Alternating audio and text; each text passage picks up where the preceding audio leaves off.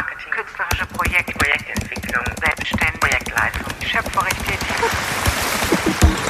Fragen, Antworten. Frauke und Susanne. Der Marktstand. Der Podcast für kunstunternehmerisches Risiko. Selbstermächtigend, impulsgebend. Zeitgemäß und prozessorientiert. Der Podcast für kunstunternehmerisches Risiko. Herzlich willkommen bei Der Marktstand. Wir sind Frauke Und Susanne. Und wenn du auf der Bühne stehst, selbstständig, schöpferisch tätig bist, deine Ideen und Anliegen für künstlerische Projekte entwickeln und realisieren möchtest, gibt's einiges zu wissen. Der Marktstand will dir Wissen und Handwerk anbieten. Wir haben ein reiches Sortiment an Themen und Fragestellungen, welches wir bearbeiten und füllen gleichzeitig deinen Bauchladen mit Tools, um deine Vorhaben überhaupt angehen zu können. Wir empfehlen daher, gut zu hören und nachmachen. Wir beide sind Theaterhasinnen und ja, wir gendern und es bleibt auch so. Wir sind studierte Musikerin und Regisseurin, Kulturmanagerinnen, Aktivistin, Netzwerklerin und wir sind beide solo selbstständig in der Kulturwirtschaft. Wir sind Expertinnen in Fachbereichen wie Kulturmarketing, Projektentwicklung und oder Projektleitung. Wir kennen viele deiner Fragen und unser großes Netzwerk weiß viele Antworten. Wir freuen uns, dich auf dem Marktstand in den nächsten Wochen und Monaten herumzuführen. Auf geht's! Der Marktstand. Herzlich willkommen und guten Morgen zu unserer neuen Folge hier im Marktstand. Hallo Susanne, schön, dass du da bist. Hallo alle miteinander. Und ich freue mich unglaublich, Anke Eckert begrüßen zu können. Hallo Anke, guten Morgen. Guten Morgen, danke für die Einladung. Ach, wie wunderbar. Ich freue mich immer über die tollen Gäste hier, weil wir eigentlich die Gespräche, die wir sonst führen, auch einfach nur mit dem Anbutton zum Aufnehmen weiterführen. Und äh, vielleicht diejenigen, die Anke Eckert nicht kennen, ich würde sie euch einmal kurz ein bisschen vorstellen, dass ihr ein Gefühl habt, wo ihr sie zu verorten habt. Ähm, Anke Eckert ist so ein Tausendsasser, der sich eben als Künstlerin, ähm, der als Künstlerin agiert in den Bereichen Medien- und Klangkunst, aber auch Lehre und Forschung betreibt. Und zusätzlich ist sie auch in diesen gesamten kulturpolitischen Settings unterwegs, um bestmöglich die KünstlerInnen zu vertreten. Sie hat in Berlin an der UDK studiert Sound Studies, ähm, hat vor allen Dingen dann an der Graduiertenschule für Künste und Wissenschaft an der UDK noch weitergearbeitet. Und das finde ich auch ein sehr spannendes Thema. Das habe ich damals auch beobachtet, als ich in Berlin war. Und lebt seit 2014 hier in Köln. Und da sind wir uns auch begegnet.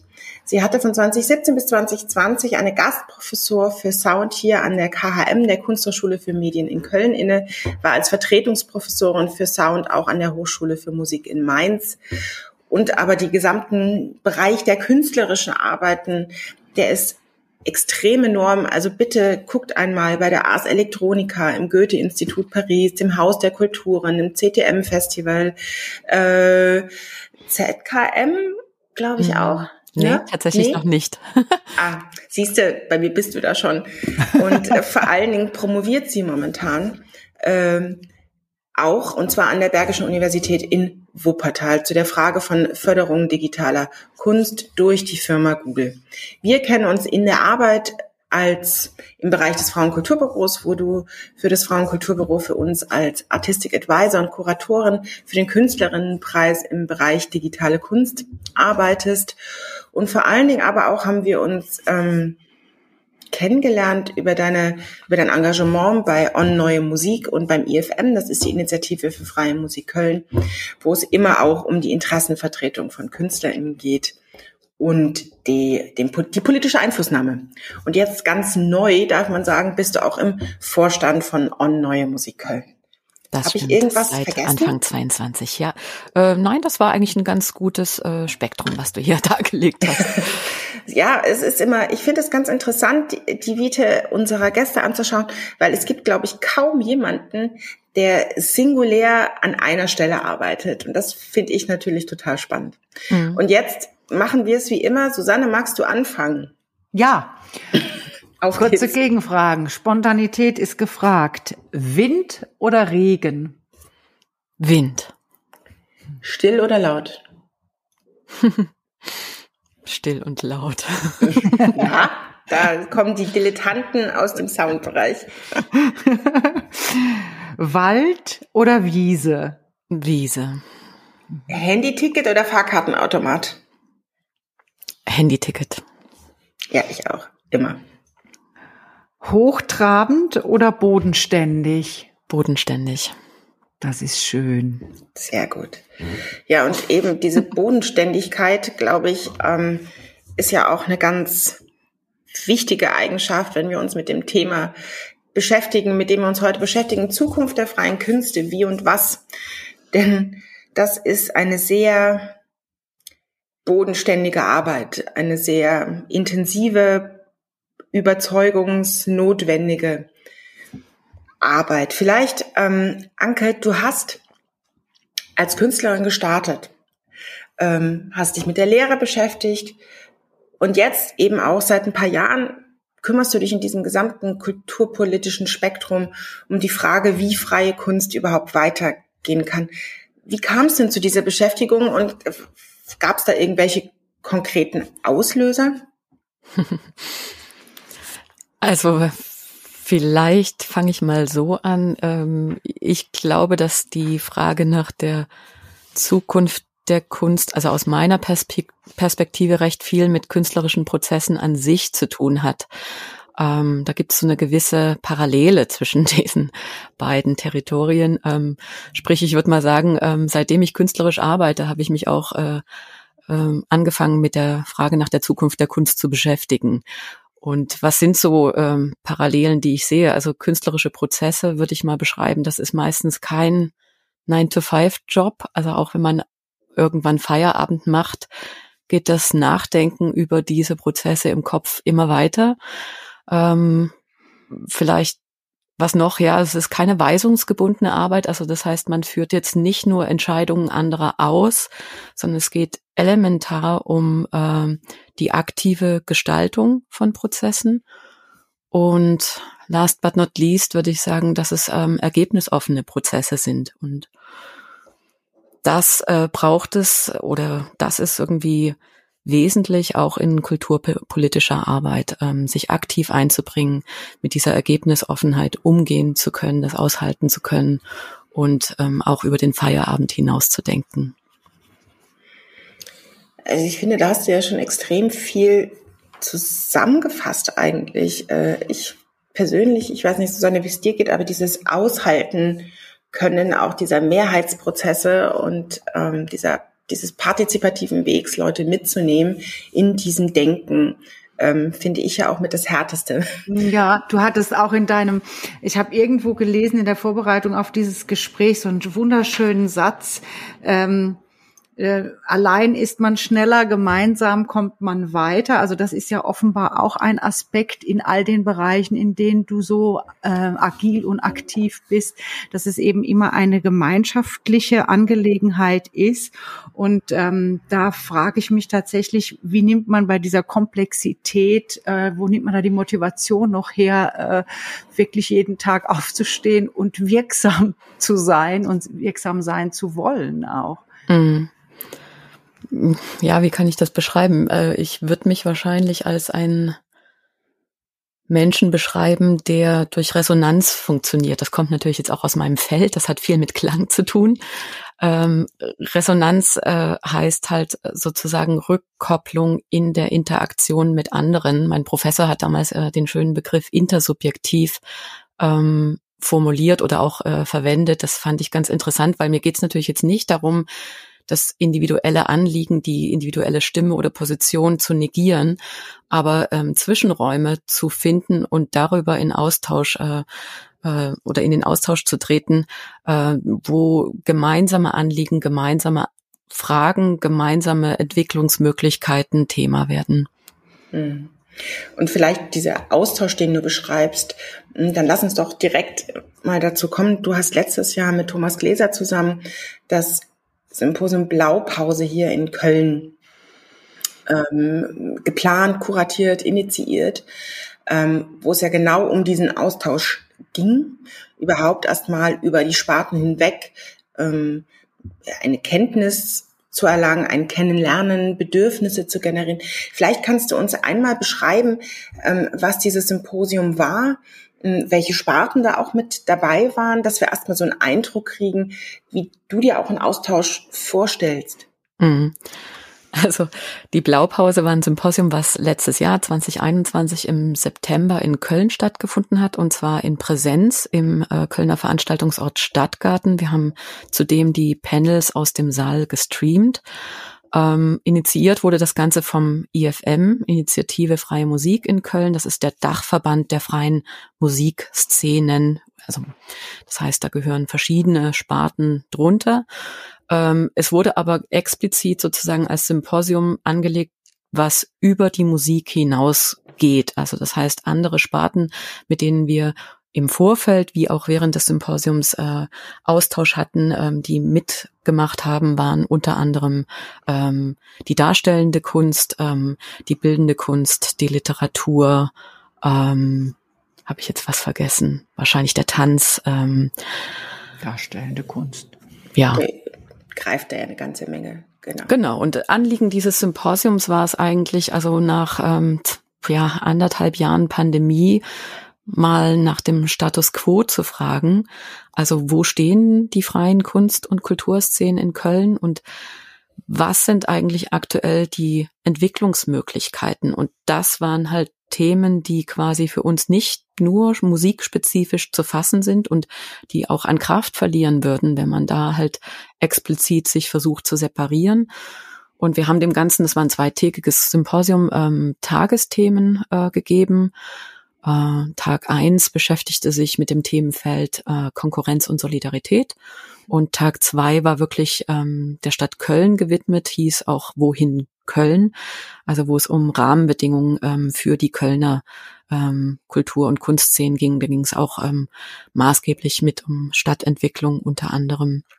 Und vielleicht muss ich noch dazu sagen, also gemeinsam mit Thomas Gläser und Georg Dietzler, beide zu der Zeit ähm, Vorstandsmitglieder des IFM, habe ich zu dritt äh, die Konzeption dieses Symposiums vorgenommen, wobei das eben nicht äh, und das war mir ganz wichtig dabei, quasi top-down kuratiert war, so dass man sich hinsetzt und überlegt, was wären interessante Positionen, wen laden wir alles ein, sondern genau genommen war es ein längerer Prozess, der damit begonnen hat, dass wir Gespräche geführt haben mit verschiedensten AkteurInnen der verschiedenen Szenen und erstmal zugehört haben, was brennt denn unter den, also Nägeln, was, was sind die Themen, die ähm, virulent sind, wo werden Probleme gesehen und wirklich sozusagen ähm, quasi erstmal Field Research durchgeführt haben, um daraus ähm, wie so eine Essenz äh, zu generieren, ähm, was sind denn die maßgeblichen Themen und zwar nicht der drei äh, Personen, die das ganze Ding konzipiert haben, sondern äh, derer, mit mit denen wir gesprochen haben. Das wäre nämlich genau jetzt unsere nächste Frage. Ähm, wenn so viele unterschiedliche Akteure dabei sind, ähm, kann man es tatsächlich auf Essenzen runterbrechen? Gibt es äh, diese eine Forderung? Ganz sicher nicht. Ja. Die Frage war schon drauf angelegt. Äh, wir müssen da wahrscheinlich immer im Plural reden. Äh, Punkt eins. ähm, zugleich, äh, klar, wir hätten auch nach diesen ganzen Gesprächen eine einwöchige Veranstaltung durchführen können. Wir hatten über Folgeveranstaltungen nachgedacht. Also natürlich äh, ging es dann darum, äh, Schwerpunkte zu setzen und anderes vielleicht zu vertagen. Nicht alles konnte äh, reflektiert und auch angemessen ähm, hm. ja platziert werden. Also wir haben in dem Falle tatsächlich das ganze Thema Digitalisierung zum Beispiel komplett rausgelassen, obwohl es ein Thema ist, mit dem ich auch viel zu tun habe. Das war aber eben nicht zentral ähm, in dem Falle und das heißt aber nicht, dass es nicht existent oder wichtig wäre. Ähm, und was wollte ich jetzt noch sagen? Genau, es die eine Forderung, nein, gab es ganz sicher nicht, aber es gibt halt ähm, schon sowas wie Metathemen, würde ich mal sagen, die äh, wenn man das zusammenfasst, viele AkteurInnen derzeit beschäftigen. Und das sind ganz klar die Lebens- und Arbeitsbedingungen von Akteurinnen oder Akteuren in Kultur und Kunst. Ähm, das ist der Bereich Stadtentwicklung. Teilhabe, Diversität spielt eine große Rolle. Internationalisierung ist ein Thema und so weiter und so fort. Nachhaltigkeit wahrscheinlich. Das sind ja auch die Themen schlussendlich, die die Institutionen beschäftigen. Also da, da, da ist große große Gleichklang. Ich würde sogar noch einen Schritt weiter gehen, Susanne. Dass, wenn wir über Metathemen reden, reden wir natürlich über etwas, was uns gesamtgesellschaftlich ja. ähm, äh, beschäftigt. Ne? Also das ist, man kann es ja runterbrechen auf die Frage, wie wollen wir leben? Mhm. Ähm, und wir KünstlerInnen sind ein kleiner Teil davon. Mhm. Und das dann nochmal runter zu definieren auf, auf unsere Arbeits- und Lebensbedingungen, das ist dann ja nochmal der nächste Schritt an dieser Stelle. Mhm. Anke, kannst du wir haben jetzt diese großen Metathemen identifiziert, die uns beschäftigen. Du hast aber auch gesagt, dass ihr die Tage dieses Symposiums einmal in den ersten Tag Konkurrenz und Solidarität und den zweiten Tag wie weiter in Köln, wohin Köln definiert habt. Mhm. Kannst du pinpoint, kannst du raushören, Solidarität und Konkurrenz. Das finde ich ja total spannend. Ich ne? auch. Ähm, was, was wünschen sich die KünstlerInnen an der Stelle? Weil natürlich automatisch, da wir Einzelkämpferinnen, sogar sozialversicherungspflichtig sogenannte Solo-Selbstständige oftmals sind, stehen wir per se ja durch unsere Aufstellung erstmal, also sozialversicherungspflichtige Aufstellung per, per se alleine da in Konkurrenz.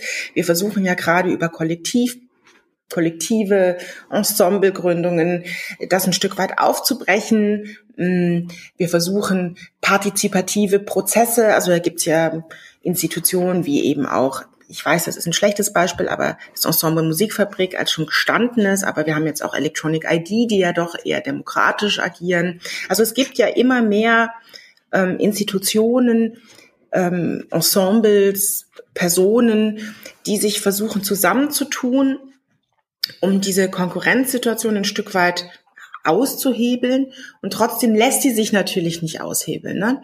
Ähm, was kann man denn da tun? Wie kann man selber agieren, um dieser Konkurrenzsituation, wenn sie denn nicht befruchtend ist, das kann ja auch sein, ne? mhm. ähm, die ein Stück weit zu minimieren oder auszuhebeln? Gibt es da überhaupt was? Mhm. Jetzt gibt's verschiedene Möglichkeiten, wo man mit dem Gespräch hingehen könnte. Ich bin gerade am Überlegen. Also natürlich gibt es Möglichkeiten. Im Rahmen der Blaupause, also des Symposiums, hatten wir unter anderem ähm, Lisa Basten eingeladen von der Gewerkschaft Verdi, äh, die dann Impulsvortrag gehalten hat. Ähm, das war sehr interessant, also weil ich auch selber mich bisher, muss ich zugeben, mit Verdi kaum beschäftigt hatte vorher und das gar nicht irgendwie für jetzt in meinem Bereich äh, relevant wahrgenommen habe und da muss ich mich korrigieren. Also das war wirklich aufschlussreich, weil sie hat ganz klar ähm, über Solidarität gesprochen, die, wenn sie etwas erreichen will, über Berufe und Branchen hinweg ähm, konzipiert sein muss. Also sie hat über dieses Prinzip des Bandenbildens trotz der Konkurrenz gesprochen und das kann ich nachvollziehen und das beginnt sozusagen allein schon in den verschiedenen Sparten der Kunst, die sich ja alle immer differenzieren und auch, da gibt es eine lange Tradition, dass äh, das alle jeweils unterschiedlich organisiert ist und das sind auch natürlich unterschiedliche Berufsbilder mit unterschiedlichen Anforderungen etc. Ähm, und allein da äh, haben, können wir ja nicht auf eine gewachsene gemeinsame Infrastruktur schauen, sondern das sind alles ähm, Subszenen, sag ich mal, mit einer eigenen Logik, mit eigenen ähm, Schwerpunkten und auch völlig eigenen Bedingungen, unter denen die Akteurinnen da äh, und Akteure da agieren. Und das heißt also, selbst da innerhalb der Kunst ähm, stehen wir da wirklich vor großen Schwierigkeiten.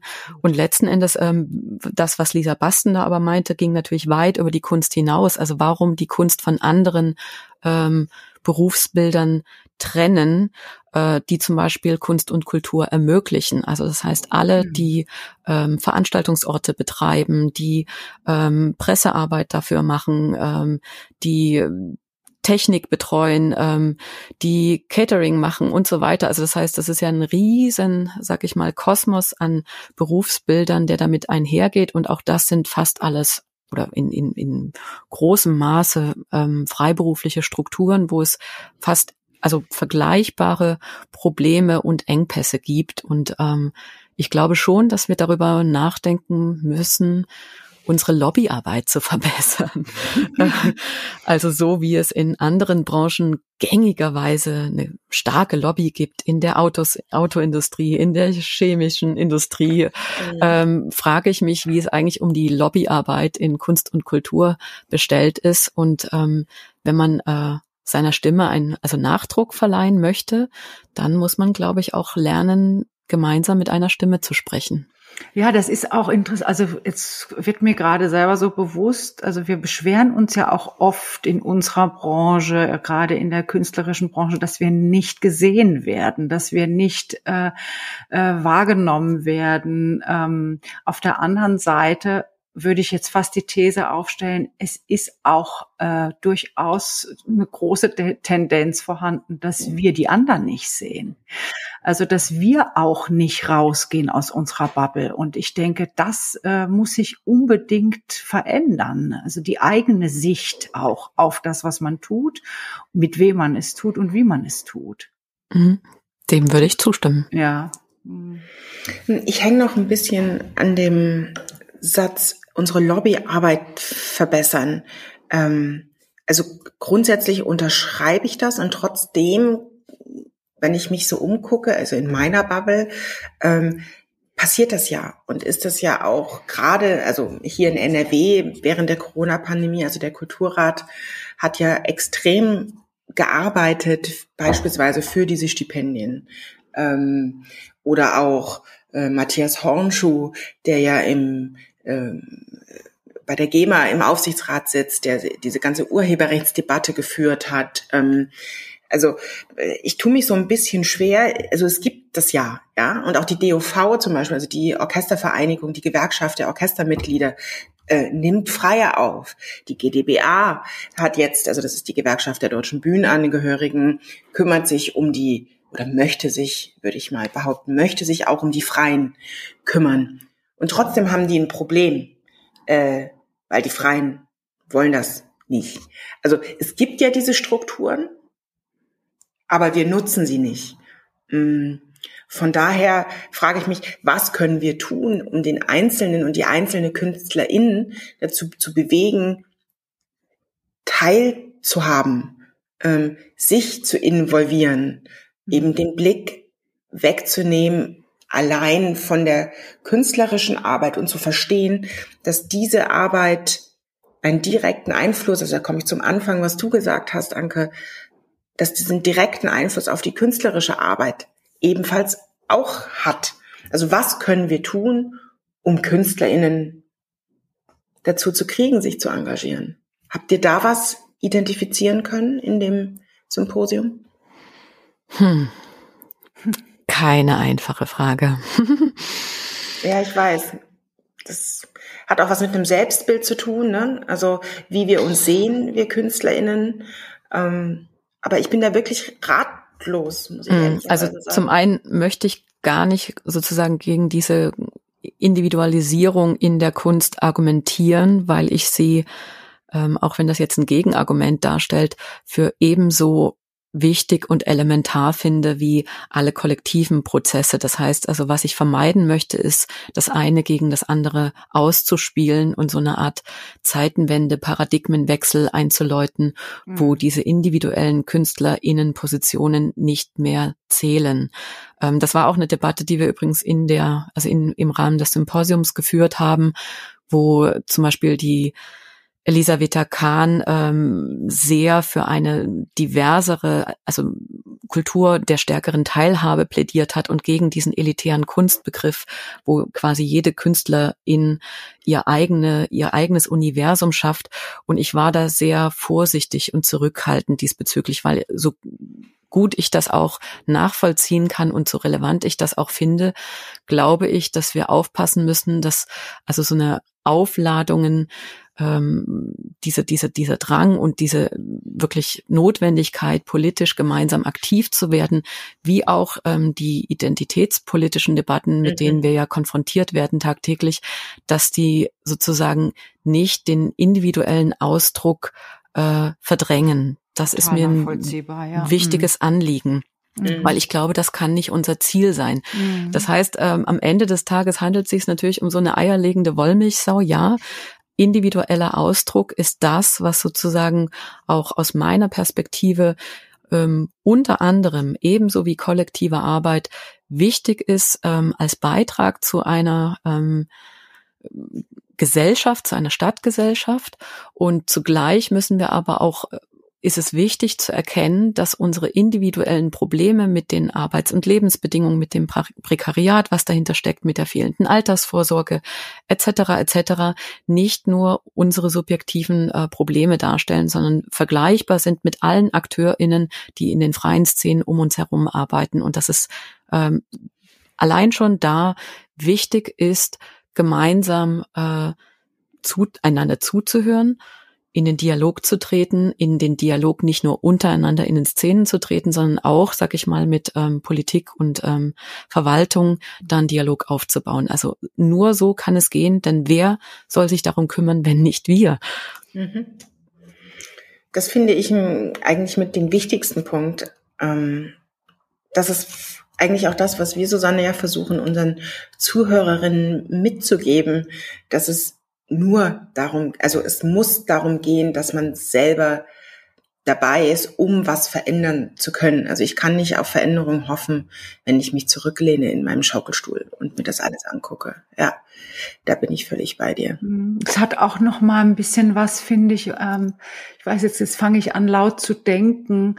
Ähm, aber ich fand, also ich fand das einen sehr wichtigen Aspekt, dass die individuelle Ausdruckskraft oder Stärke, dass die, dass das eine Sache ist und das gemeinsame Einstehen für, für eine gemeinsame Zukunft der Künste, sage ich jetzt mal, eine etwas andere Sache ist. Und wie kann das miteinander funktionieren? Also ich glaube, dass es auch ein anderes Mindset braucht, ähm, im, auch in Beziehung der individuellen Ausdruckskraft, dass man sich eben das gestattet, ohne gleich in Konkurrenz zu treten miteinander. Das ist mhm. eine Sache, dass man viel mehr auch in den institutionellen Künsten oder verankerten Künsten äh, weggeht von Bewertungen, von Urteilen, von Leistungsdruck ähm, und auch ähm, Bewertungen, Urteilen, Leistungsdruck, jetzt habe ich einen Faden verloren, aber dass das, ja, dass, dass man, dass man mehr prozessorientiert denkt, das wollte ich zu Ende sagen, und nicht so sehr ergebnisfokussiert ist. Ich denke, das ist auch ein, auch um diese Gemeinschaftlichkeit äh, zu, zu generieren, sehr wichtig. Mhm. Das war ja vielleicht auch, äh, sag ich mal, eine der Quintessenzen der Blaupause, ähm, wobei ich die jetzt heute gar nicht alle benennen kann, das würde den Rahmen sprengen, aber mhm. dass unter anderem die Pandemie zwar nicht Ursache dessen ist, aber aufgezeigt hat, was vorher schon im Argen äh, lag. Äh, das heißt, diese ähm, zugespitzte Pre Prekarier, äh, Prekarität vieler Lebensentwürfe wurde durch die Pandemie eigentlich erst sichtbar. Und es hat halt gezeigt, also es wurde offensichtlich, dass diese gesamte ähm, projektbasierte Arbeit halt sofort ins Stocken gerät bis hin zum Stillstand, wenn Projekte nicht mehr stattfinden können, nicht mehr umgesetzt werden können. Das heißt, eine Kulturförderung, die ausschließlich sich äh, auf diesen Ebenen abspielt, gerät an ihre Grenzen, wenn das System nicht mehr so im Fluss ist, wie es äh, bisher war. Und ähm, das hat halt gezeigt, dass da also ähm, nicht nur die, die Mittel von, zur Umsetzung von Projekten gebraucht werden, sondern letzten Endes äh, KünstlerInnen gefördert werden müssen in ihren Lebensentwürfen, dass Prozesse unterstützt werden müssen, dass eventuell mhm. ähm, Ensembles, äh, Institutionen äh, vielleicht auch mehrjährig oder jahresübergreifend äh, Unterstützung brauchen und nicht das konkrete einzelne beantragte Projekt allein. Mhm. Das bedeutet natürlich, das, was du beschreibst, Anke, einen kompletten, jetzt sind wir doch bei dem Wort Paradigmenwechsel der Kulturförderung. Ne? Also dieses die also ich spitz mal zu und bin jetzt ein bisschen böse. Ähm, die Kulturförderung, diese Projektförderung ist ja eben auch dazu da, um punktuell mh, hm, herausragende Ideen zu unterstützen. Wenn wir jetzt den Schritt gehen und sagen, okay, und die Argumentation finde ich total richtig, zu sagen, wenn das System nicht mehr funktioniert, funktioniert das natürlich an dieser Stelle auch nicht mehr. Wenn wir jetzt umschalten in eine, hm, ich sag's mal vorsichtig, äh, permanente Unterstützung von KünstlerInnen in ihren Lebensentwürfen, dann würde ich mal weitergehen, rutschen wir ja fast in so eine Staatskünstlersituation, wenn einen, ein, ein Land beispielsweise jetzt alle KünstlerInnen mit einem weiß ich nicht, einer fünf, sechs, achtjährigen Förderung unterstützen, was hat denn das für Konsequenzen für die Kunst? Natürlich, es könnte sein, man hat den Druck weg und man arbeitet sehr viel leichter. Kann es nicht aber auch sein, dass man dann sich ein Stück weit auch darauf ausruht? Also ich bin da sehr hin und her gerissen und obwohl es mich selber betrifft, ja, ähm, mhm. reden wir nicht doch über ein Grundeinkommen an diesen Stellen? Ähm, äh, habt ihr da Ideen, auch eventuell schon mit Land oder Stiftungen oder ähnlichem ähm, besprochen? Mm. Nee, so weit waren wir da noch nicht. Das sind quasi die nächsten Schritte, die anstehen. Also an sich würde ich schon sagen, dass die Förderung von Personen anstatt von Projekten zumindestens die Richtung aufzeigt. Ähm, da sind wir aber noch weit entfernt von der Festanstellung und auch weit entfernt von der unbefristeten Festanstellung, wie die in einigen äh, Teilbereichen üblich ist an festen Häusern oder sowas. Ähm, genau genommen, ich bin ja eine Vertreterin aus, äh, sage ich mal, der freien Musik und der freien Medienkunst, also bildenden Kunst. Ähm, da gibt es ja diese Entwürfe der Festanstellung gar nicht. Also die wenigsten freien MusikerInnen sind festangestellt und in der bildenden Kunst schon mal gar nicht. Ja. ähm, das müsste man mir mal zeigen, was es da für feste Stellen gibt, wenn nicht in der Lehre. Ähm, das heißt, ähm, davon sind wir viel weiter entfernt als vielleicht der Bereich Theater oder ähm, da, also da kann man Unterschiede wahrnehmen, aber wir wollten uns ja jetzt nicht darauf konzentrieren, zu differenzieren und zu mhm. separieren, sondern das Gegenteil zu bewirken, ja, ich glaube schon, es geht um Förderung von Personen anstatt von Projekten. Ich finde auch, dass da gute Arbeit geleistet wurde mit den Neustartprogrammen in den mhm. letzten Monaten und äh, ja jetzt schon Jahren ähm, das Recherchevorhaben unterstützt worden, äh, eine Weiterentwicklung der eigenen Handschrift. Also es sind ja alles, sag ich mal, diffuse Zonen. Ähm, klar kann das dazu führen, dass man anfängt, sich auszuruhen. Nicht jedes dieser Projekte, was da ähm, geplant wurde, wurde auch wirklich umgesetzt. Ähm, das ist alles richtig. Ähm, ich gebe dir recht, Frauke, auch das geht vielleicht schon in Richtung eines Grundeinkommens, wobei ein Grundeinkommen ja auch schon wieder wie eine Art Festanstellung unbefristet perspektivisch aussehen könnte. Also das unterscheidet sich, glaube ich, in den Tendenzen, aber ich würde schon sagen, dass ähm, dieses ergebnisorientierte Denken, was vielleicht auch der deutschen Kultur irgendwie sehr entspringt, ähm, zumindestens ähm, ein Gegengewicht braucht. Vielleicht würde ich so formulieren. Mir geht es gar nicht darum, das eine System gegen das andere rabiat auszutauschen, aber, aber Gegengewichte ähm, zu etablieren und wenn sie denn jetzt schon in der Pandemie erfolgreich eingeführt wurden, nicht danach wieder zu streichen, mhm. sondern vielleicht auch sozusagen ähm, diese Errungenschaften, würde ich mal sagen, des Fördermanagements der Pandemie fortzuführen, das wäre doch schon mal ein ganz sinnvoller erster Schritt. Ja, da bin ich bei dir. Also ich glaube, immer in dem Moment, wo man eine Balance versucht zu finden, ist es natürlich ähm, was sehr Gesundes so. Ähm, und ich glaube, das gibt natürlich dann die Möglichkeit, auch wieder zu schauen, wo geht's denn hin. Ich glaube auch nicht, dass es schwarz oder weiß sein muss. Ich denke, wir werden uns in den nächsten Jahren äh, auseinandersetzen und irgendwas ganz anderes uns überlegen und generieren, da bin ich total bei dir. Ähm, wo ich noch mal hin wollte, wir haben jetzt ganz viel über diesen Punkt Konkurrenz, Solidarität und aber eben auch Lebens- und Arbeitsbedingungen gesprochen. wohin, bleiben wir mal bei Köln, wohin soll Köln denn gehen für die freie Kunst? naja, ähm, also ganz zentral sind natürlich immer wieder, das äh, kennen wir auch aus anderen Städten, Themen der Stadtentwicklung. Mhm. Ähm, also das geht um Aufführungsorte, Produktionsräume, mhm. Proberäume, Ateliers bezahlbar, auch für diejenigen, die vielleicht die Hochschulen verlassen und dann nicht aus Köln weggehen, weil sie sich das nicht leisten können, sondern vielleicht hier bleiben. Also das heißt, es geht auch äh, generationenübergreifend über die Ermöglichung von Arbeitsräumen in dieser Stadt. Ähm, das steht natürlich immer in Konflikt mit Investorenperspektiven, das ist auch klar. Ähm, in hm. Köln gibt es diverse Areale, die also in Bewegung sind und wo große Veränderungen stattfinden werden, ja. vom Helios-Gelände über den Deutzer Hafen etc. Ähm, und die Frage ist halt immer, inwieweit Kunst, Kultur in diese Prozesse von Anfang an integriert sind, inwieweit da eine Stimme geltend gemacht werden kann und das gemeinsam gedacht wird, also sozusagen über die einzelnen Dezernate hinweg. Das heißt, dass Bauen und Umwelt durchaus etwas äh, mit Kunst und Kultur zu tun hat mhm. und äh, auch nicht von Klima und Ökologie zu trennen ist und also dieses Ganze sozusagen alles in seinen eigenen Schubladen abzuhandeln, äh, vielleicht auch wirklich äh, überholt ist. Also ich glaube, das, was du gerade anfängst zu beschreiben, ähm, da gehen wir noch in eine Richtung, die mir eigentlich total wichtig ist. Ähm, das hat auch was mit dem Bild zu tun, also dieses Orchideenfachkunst, dieses die abgehobenen KünstlerInnen irgendwo, die sich beschäftigen mit mehr oder weniger wichtigen Themen. Ich argumentiere jetzt aus einem sehr speziellen Blick.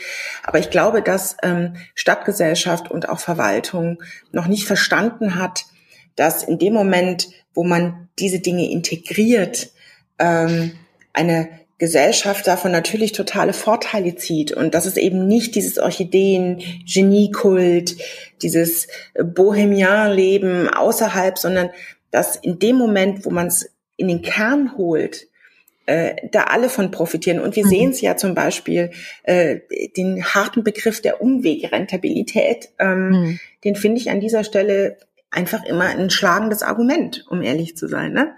Ähm, zu sehen, dass Kunst und Kultur nicht nur Input an Geld, Ressource, Wissen erfordert, sondern gleichzeitig natürlich auch einen unglaublichen Mehrwert generiert, der sogar belegt sichtbar ist und attraktiv macht. Und ich glaube, da muss man Träger und Verwaltung immer wieder dran erinnern. Und mich persönlich, gerade Köln, ist ja eine bunte Stadt, die davon lebt. Und das ist, glaube ich, was, was wir unseren Mandatsträgern wirklich immer wieder deutlich machen müssen an diesen Stellen. Ja, da bin ich ganz äh, bei dir. Äh, auch ich würde das genauso formulieren, dass künstlerische und Kultur, also kulturelle Arbeit die Stadt enorm bereichert oder bereichern kann, wenn man sie lässt. da, wo sie schon präsent sind, auch sozusagen mit äh, integriert. Und vielleicht würde ich sogar noch zwei Sachen draufsetzen, also im Verhältnis zwischen ähm, ja, der Stadt an sich und dem internationalen Blick. Also ich würde sagen, dass äh, gerade die AkteurInnen der freien Szenen als ähm, internationale Schnittstellen in der Stadt fungieren und diesen internationalen Blick mit einbringen können. Und das äh, davon kann Köln nur profitieren. Und ähm, auch zwischen freier Szene und Institutionen würde ich gern nochmal eine Lanze brechen. Äh, mit der These, dass die freien Szenen vielleicht sowas wie das Forschungslabor der Institutionen sind. Also das, was noch nicht etabliert wurde, aber erprobt und experimentiert wird.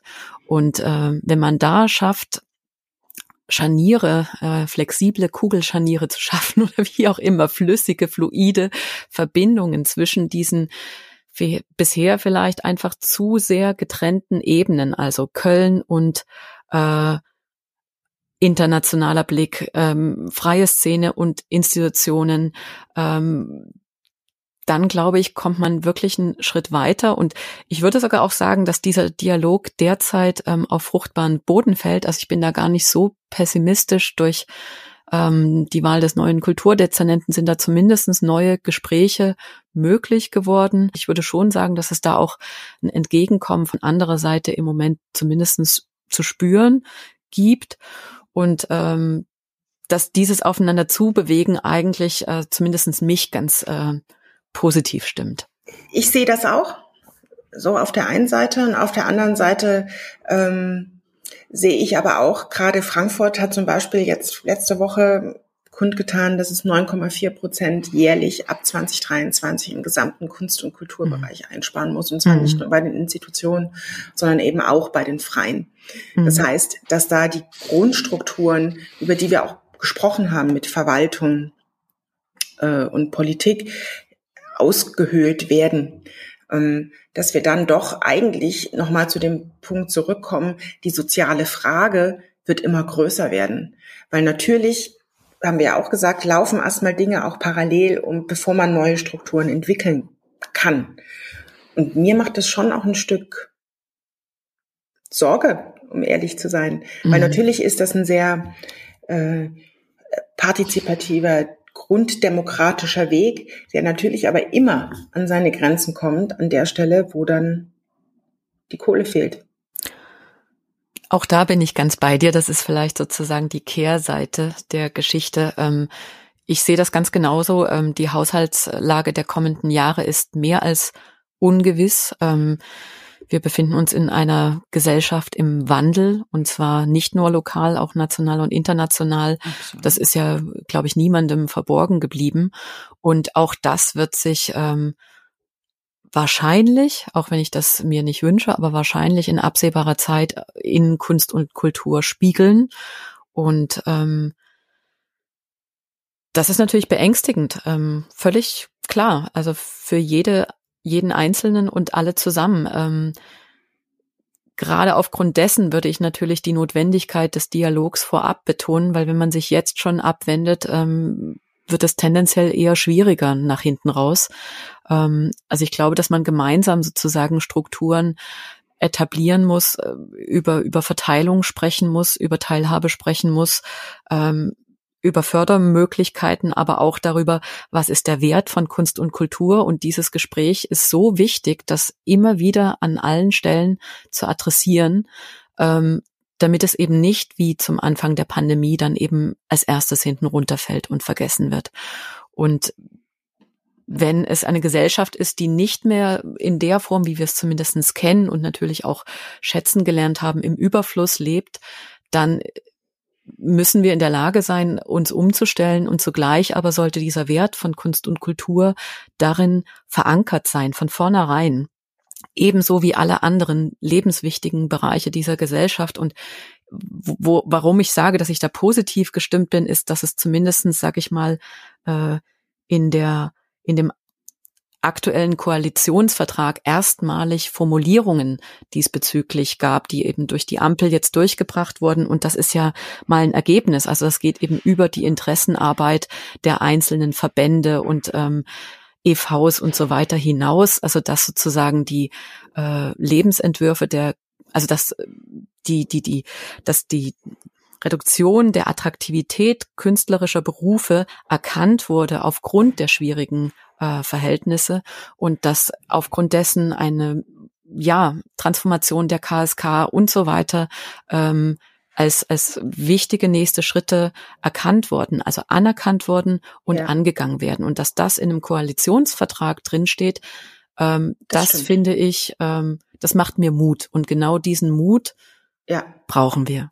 Ja. Die Zuversicht brauchen wir auch. Und dann mache ich noch den Bogen zum Anfang, was du gesagt hast, Lisa Basten.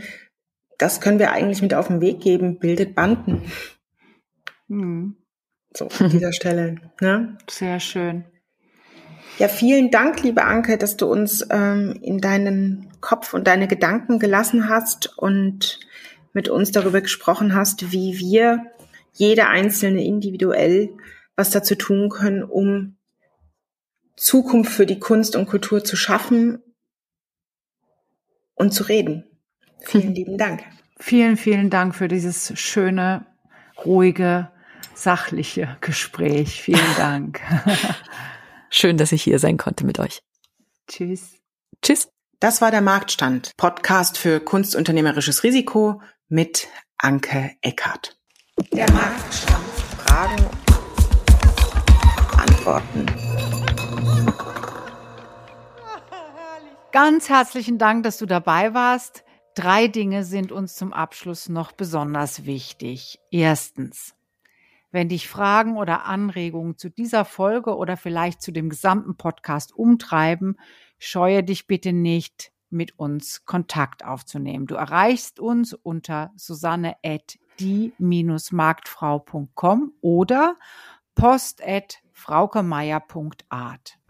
Zweitens, wenn dir die Folge gefallen hat, bewerte unseren Podcast gerne auf iTunes, um ihn somit für andere sichtbar zu machen. Drittens, noch besser, abonniere ihn direkt, somit verpasst du gar keine Folge mehr. Und übrigens, eine Empfehlung wäre auch nicht schlecht. Du findest unseren Podcast überall dort, wo es Podcasts gibt. Wir freuen uns aufs nächste Mal, du hoffentlich auch. Alles Liebe, Susanne und Frauke.